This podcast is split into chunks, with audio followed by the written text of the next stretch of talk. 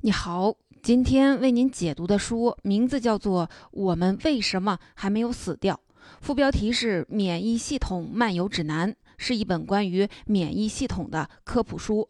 我们都知道，免疫力很重要，免疫力强的人不容易生病，就算有点感冒发烧也很容易好。但是，我们对免疫系统其实有很多的误解，比如很多人经常挂在嘴边的提高免疫力。这本书的作者就不太赞同，免疫系统是一套复杂精妙的系统，只看力量强弱就把它想得太简单了。有些疾病甚至是免疫力太强造成的。比如过敏，就是因为免疫系统反应过度了。现代人的很多常见病，像 I 型糖尿病，就是因为免疫系统功能失调，攻击了身体正常的细胞。对我们普通人来说，想要更健康，首先要做的不是忙着提高免疫力，而是了解跟免疫系统相关的知识。这时候再看这些跟免疫系统有关的病，我们才知道怎么做对健康更有帮助。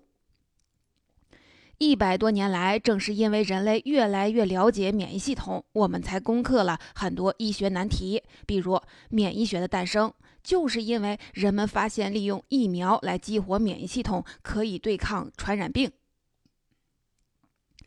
未来，免疫学很有可能帮助我们对抗癌症。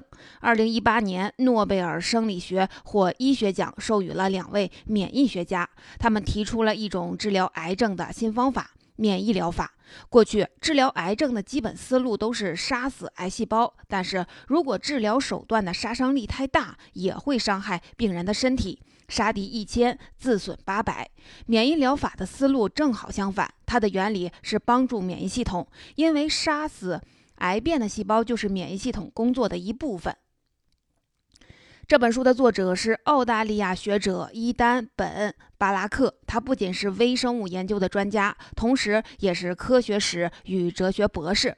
他写这本书就是想要让更多的人了解我们人体的防卫体系。解读中，我会分三个部分来讲述这本书的观点。首先，我们跟随作者的指南，来一场免疫系统的漫游，看看免疫系统如何工作。第二部分，我们来看看免疫系统为什么会这样工作。第三部分，我们来看看人类如何利用对免疫系统的认识来应对疾病。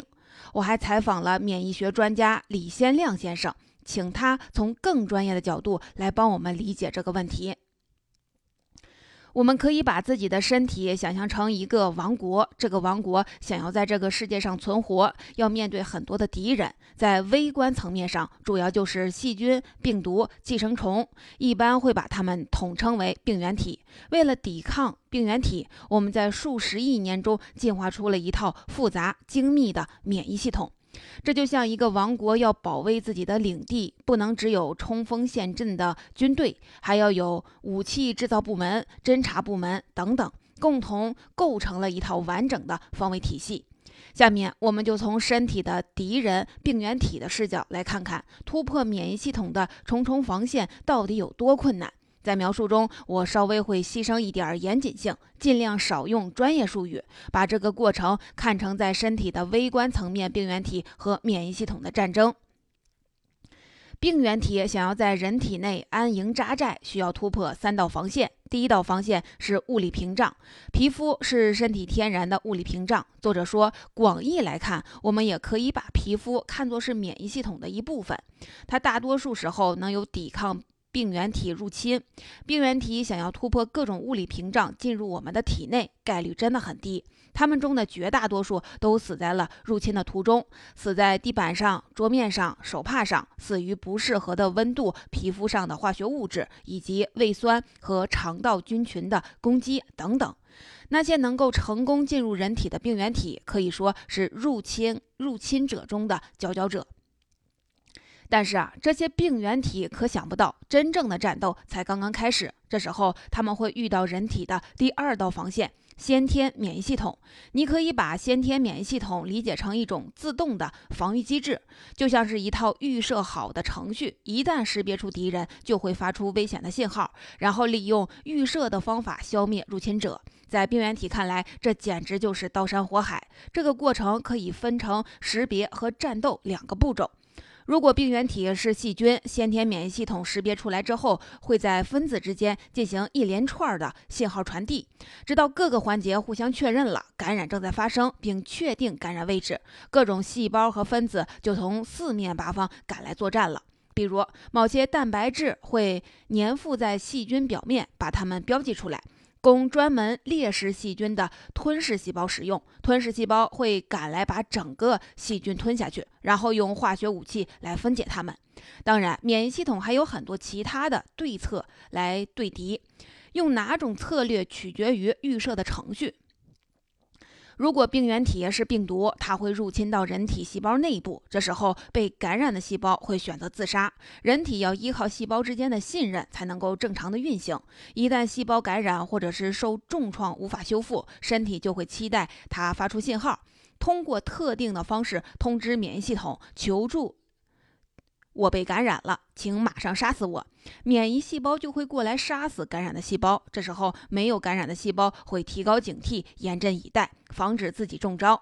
这样的战斗每时每刻都可能在我们的身体里发生。但是，先天免疫系统虽然很厉害，病原体也在不断的进化。有些病原体变得越来越狡猾，它们携带特殊的工具，而且身手也不错。能够逃过先天免疫系统的追杀，比如引起肺结核的结核分支杆菌。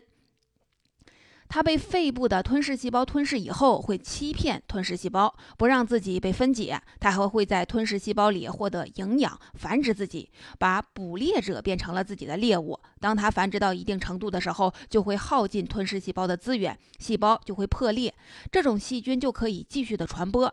很多其他病原体也有类似的轨迹。所以，我们才会听说肺结核、痢疾、艾滋病等等疾病。可以说，先天免疫系统的每一种防御策略，总有一些病原体能够躲开、摧毁，甚至是利用它。这时候就需要适应性免疫系统登场了，它是身体的最后一道防线。如果说先天免疫系统是身体的常备军，适应性免疫系统就是特种部队，专门处理紧急高危的事件。从病原体的角度来看，他们好容易穿穿越刀山火海，以为快要胜利了，结果又迎来了更厉害的对手。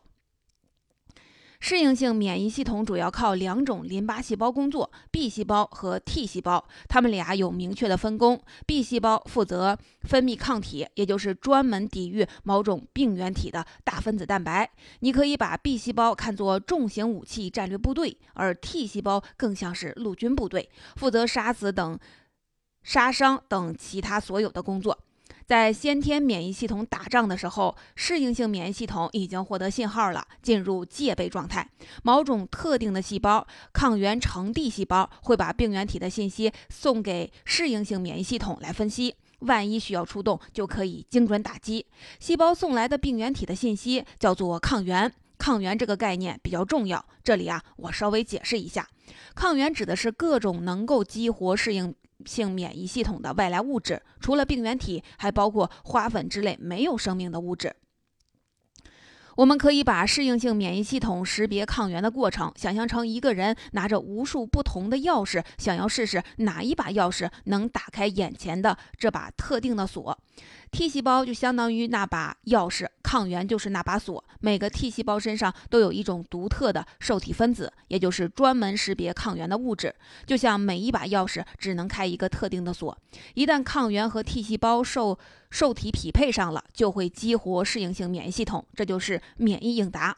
在免疫应答过程中，T 细胞会把自己转化成特种兵效应 T 细胞，然后快速的复制自己，生成一个特种部队，投入战斗。接下来，复制出来的 T 细胞就会进进一步的形成分工，有的负责杀死病原体，有的负责指导工作，有的负责避免失控，有的负责记忆，为了下一次感染做好准备。同时呢，更强大的 B 细胞会接受。抗原刺激分泌免疫系统的终极武器——抗体。这个过程非常的神奇。B 细胞会快速的随机重新排布基因，产生一系列成熟的细胞。这些细胞会分泌出不同的抗体，然后 T 细胞就会筛查出更有效的 B 细胞，再复制它。作者说，B 细胞随机重新排布基因的过程是无序的，但是这整个过程又有严格的调控，这简直就是一次身体内的小型演化。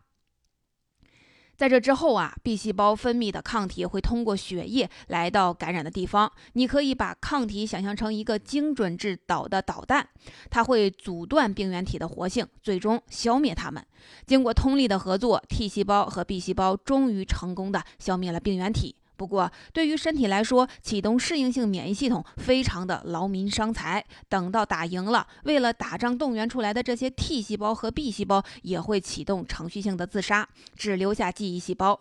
如果这种病原体再入侵，适应性免疫系统就更容易的识别出这种病原体，更高效的防控。这就是疫苗的原理，通过有效控制接触病原体，形成免疫记忆。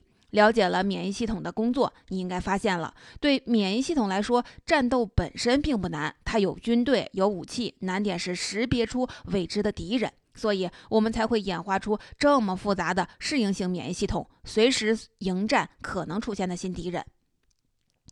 那么，适应性免疫系统是人类特有的吗？作者告诉我们，不是的，很多生物都有类似的机制。如果从演化史的角度来看，适应性免疫系统是人体为了应对不断变化的病原体而选择的最佳方案。这就是第二部分要说的内容。在生物演化史上，脊椎动物的演化有一个分叉点，分出了两条支线，从大白鲨到人类，长着上下嘴巴的脊椎动物都称为。有核类，另外一个分支就是无核类。它们后来发展的不太好，只有七星鳗和盲鳗等少量的物种。可以说，在这两条分支上，免疫功能是独立演化的。研究者发现，无核类也有跟有核类类似的适应性免疫系统，只是机制不太一样。比如，没有 T 细胞和 B 细胞，但是它们的免疫系统也跟 B 细胞一样，会利用基因随机的重排机制，增加抗原受体的多样性，而且同样有效。你看，在生物演化的历史中，适应性免疫系统出现了两次，而且是独立演化出来的，这是典型的趋同演化。就像鸟和蝙蝠各自以不同的方式演化出了翅膀。我们至今不知道这个过程如何发生，为什么发生？我们只能假设这是多细胞生物应对不断变化的病原体的最佳选择。为什么这么说呢？对免疫系统来说，面对不断变化的病原体，它既要随时的准备迎战，又不能消耗人体太多的资源；既要顾全大局，又不能把所有的外来生物都当作敌人，又要精精准的打击。不放过任何潜在的敌人，所以最大的难点不是战斗，而是精准的识别。首先，免疫系统要能区分敌我。人体中本来就存在着很多的微生物，适应性免疫系统必须要能跟它们和平相处。据统计，生活在人体表面和人体内部的微生物数量和人体细胞数量差不多。它们大多数生活在肠道，肠道菌群有差不多十万亿个细菌，上万个物种，总重量大约是两千克。有人甚至说，肠道菌群几乎等于人体的一个器官了，而且它确实参与到了我们身体的运作中，甚至会影响我们的体型和情绪。肠道表面的免疫系统的任务就不是彻底的消灭敌人，而是怎么和微生物和平共处。总之，免疫系统跟微生物之间不仅有斗争，也有妥协，它们彼此塑造，始终维持着动态的平衡。其次，免疫系统要能区分不同的敌人，精准打击。病原体和病原体之间的差别很大，甚至不亚于病原体和我们的区别。细菌是一种单细胞生物，它的细胞结构跟我们人类的不一样。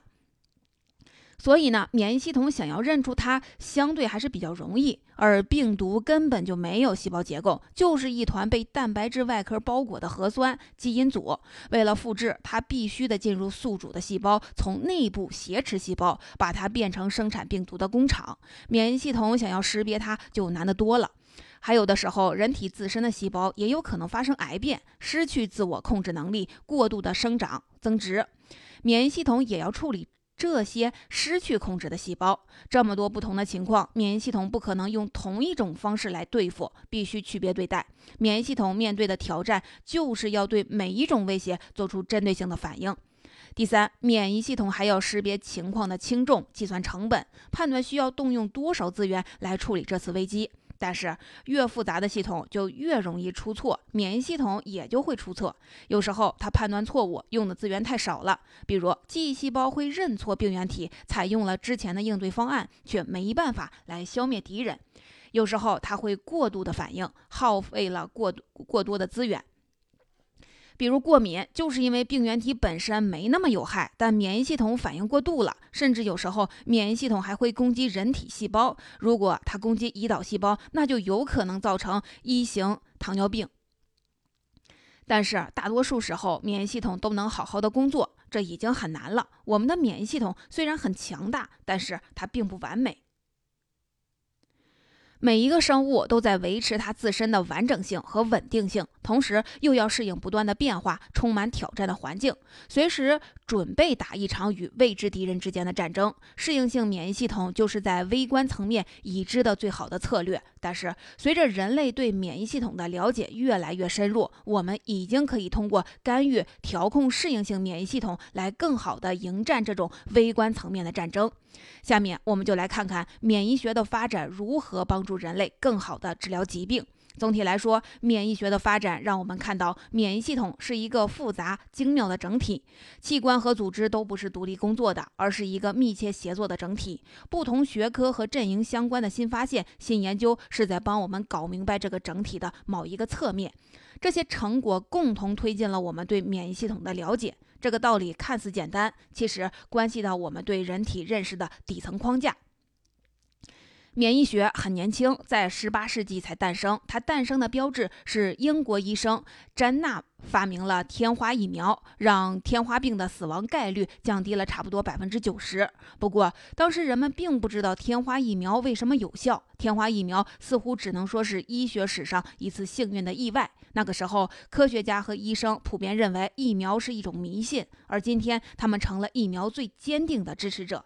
这都是因为十九世纪三种科学的发展：细胞学、病菌学。生物学一开始，这三个领域的人互相看不上。比如说，病菌专家巴斯德就实名的反对达尔文的演化论，认为那根本就是诡辩。到了二十世纪，这三个学科里跟免疫相关的部分开始融合。当时免疫学有两大阵营，一九零八年的诺奖就同时颁给了这两个阵营的研究成果。一个是细胞学发展出的细胞阵营，他们发现白细胞会在特定条件下攻击、吞噬、消化入侵者，保护身体免受感染，为免疫学问题提出了一种统一的解释。另一个是病菌学发展出的体液阵营，他们发现了血清中可以杀死细菌的有效成分抗体。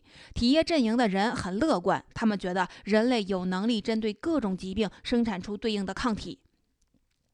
但后来他们不得不承认，抗原的种类几乎可以说是无限的，不可能生产出这么多的抗体。于是他们开始吸收生物学演化论的成果。这时候他们才真正的明白免疫系统有多么的复杂。到了二十世纪下半叶，新生代的免疫学者主要都是生物学家。七十年代的时候，他们搞明白了淋巴细胞的功能，体液阵营和细胞阵营不再是冲突的。他们发现各自的研究其实就是同一个整体的不同侧面。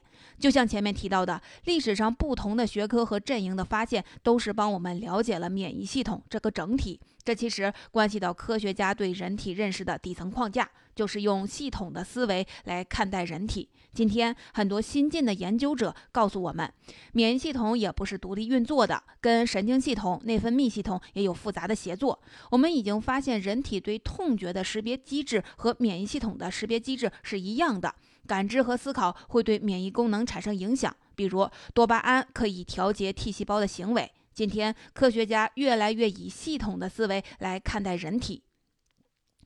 系统意味着连贯、交流、调控、整合以及共同的目标或者是功能。如果不知道这一点，我们对很多疾病的理解都是片面的，也就很难攻克这些难题。就拿癌症来举例。在解读之前，我采访了免疫学家李先亮医生，他的专业领域就是通过调节免疫功能来治疗癌症。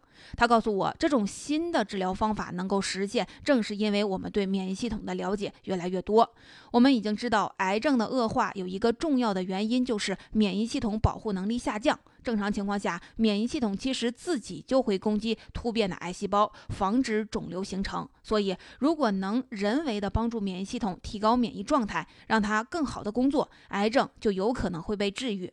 这个原理能解释为什么很多癌症病人会不治自愈。在我国，用免疫疗法治疗癌症已经进入了临床试验阶段。李医生还说，免疫学发展到今天，能做的已经不只是通过疫苗来预防传染病了，像 SARS。新冠病毒这样的传染病，在治疗中，因为免疫学研究的进展而产生新的治疗方法，也已经发挥了很多作用。了解免疫系统，我们就能通过人为干预，帮助免疫系统更好地应对人体和病原体的战争。这本书我就讲到这里。最后来跟您分享一下李医生给我们普通人提出的一些提高免疫状态的建议。免疫系统就像是我们身体的防卫系统，我们不用加强军备，只是需要让它保持良好的状态。首先要尽量的改掉很多会影响免疫系统的坏习惯，比如呢。大量抽烟、严重的酗酒、过度的焦虑等等。另外，我们最好也能定期的监测免疫系统的状态。现在已经有专门检测免疫功能的体检项目了，主要就是检测淋巴细胞相关的指标。这样做的好处就是能够识别出很多过去医学领域无法识别的不健康的状态，不治已病，治未病。如果发现免疫系统不那么健康了，我们可以选择药物和其他的治疗方法，比如回输免疫细胞，帮助免疫系统恢复更好的状态。